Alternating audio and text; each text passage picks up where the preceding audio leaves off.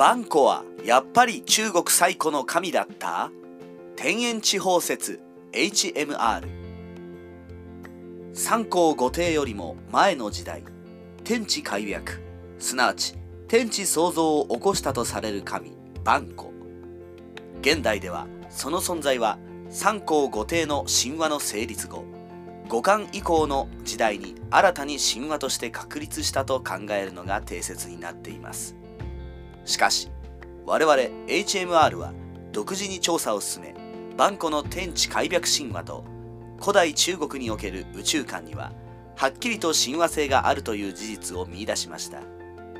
やはり万古は中国最古の神であった。今回はこの謎に迫ってみたいと思います。科学技術が発達するよりもはるか以前の時代から人々は自分たちが住んでいるこの世界ひいては宇宙全体がどのような構造をしているのかそれを想像し続けてきました。古代インドには宇宙は天と空気と大地の3層で構成されそれぞれの層がさらに3つの層からなるという全9層の宇宙観がありました。トグロを巻くコブラの上に巨大な亀が乗りさらにその上にいる象が大地を支えている。というイメージ絵を見たことのある人も多いでしょう。古代バビロニアには大地の端を巨大な山脈が囲っておりその上をドーム状の天が覆っているというまるで宇宙全体が一つの巨大な建造物であるような宇宙観が存在していました。私たちが学校で学ぶ古代の宇宙観としては古代ギリシアの数学天文学者であったプトレマイオスが体系的に確立した地球を中心とした宇宙観。天動説が馴染み深いですね。地球は球形であると考えるのが当たり前のように思われるかもしれませんが現代においても地球は球形ではなく平面上の構造であると信じる人もおりカリフォルニア州に本部を置く地球平面協会が今でも活動を続けています。古代中国には天延地方という宇宙観が存在しました。天延地方に関する記述は前漢の武帝の時代に編纂された思想書エナンジに見ることができますがその考え方自体は紀元前5000年から3000年頃には存在していたとされます。天延地方とは四角い大地の上に円盤状の点が存在しているという宇宙観です。なぜ四角い大地の上に円状の点があるのかというと星々が北極星を中心に円を描くように動くことから円形をした点が回転していると考えられたためです。世界遺産にも登録された北京市にある史跡天壇は1420年に明の永楽帝が祭祀を行う場として建立した建造物ですが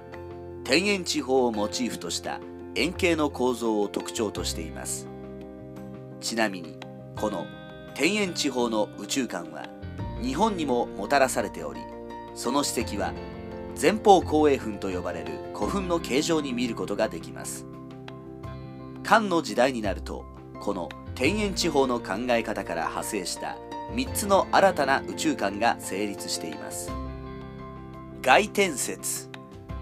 外天説は天円地方の考え方を最も直接的に受け継ぐ宇宙観で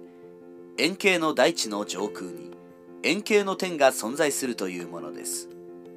外天説では太陽は天の端にあって天が回転するとともに移動しておりその光が届く範囲が昼。その範囲を出た場所が夜になると考えられました。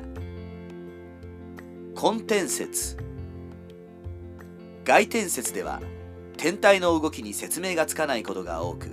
これを修正する形でより実測される天文の動きに即した宇宙観として成立したのが根天説です。根天説に関する最も重要とされる文献はかの五漢時代の天才科学者こと長江が記した書物にあります。その記述によれば天は卵の殻のように地を覆うように存在し地はさながら卵黄のようにその天の中心に位置しています。地の水平線の下には水が満ちており天そのものは地上から見て天頂から北に36度傾いた軸を中心に回転しています。この宇宙観は長江が天文観測のために発明した根天儀に基づいて考えられており水平線や赤道四五線という概念が導入されています。古代ギリシアの天動説に近い宇宙観と言えるでしょう。千夜説。三国時代の後東晋時代の人である愚記が祭砂と呼ばれる現象を発見します。祭砂とは自転している回転体の軸が円を描くように触れる現象を指す言葉で味噌すり運動などとも呼ばれます。祭砂現象を根天説に当てはめるなら天の回転軸は円を描いて触れねばならず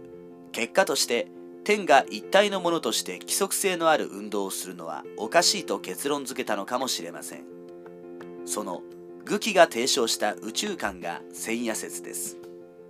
千夜説では宇宙を外天説や根天説のような明確な形態を持ったものではなくただ永遠に広がる極空であるとしています。地上から見た夜空の漆黒も海の色が見方によって変わるのと同じく宇宙本来の色ではなく星々も天に張り付いてその回転に合わせて動くのではなくそれぞれ勝手に虚空に浮かんでいて独自の運動をしているものとされました。宇宙を無限に続く空間と捉える千夜説はある意味で現代科学における宇宙論と親しいとも言えますが結局多くの人に支持されることなく衰退してしまいます。漢から東晋の時代にかけて様々な宇宙観が考案されましたが文化的に最も大きな影響を持っていたのは最も古くから存在した天然地方であると言えるでしょう。それは明代に建設された天台が天然地方の思想に基づいていることからも伺えます。そしてこの天然地方の宇宙観に皆さんは既視感を感じないでしょうか。そうです。あのバンコによる天地開闢神話です。はじめこの世界の天地はピタリと合わさっていたものをその間に生まれたバンコが1万8000年の歳月をかけて成長。じりじりと天を地から切り離していきついに完全にその2つを分離したという天地開闢神話。天と地が分かたれその間に空間があるとする天然地方の宇宙観はまさにバンコによって創造された宇宙そのものではないですか。この中国最古の宇宙観と万古の神話との間に見られる神話性。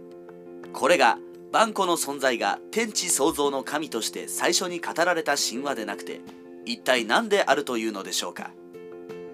我々 HMR は今後も万古の神話の謎に鋭く切り込んでいく予定です。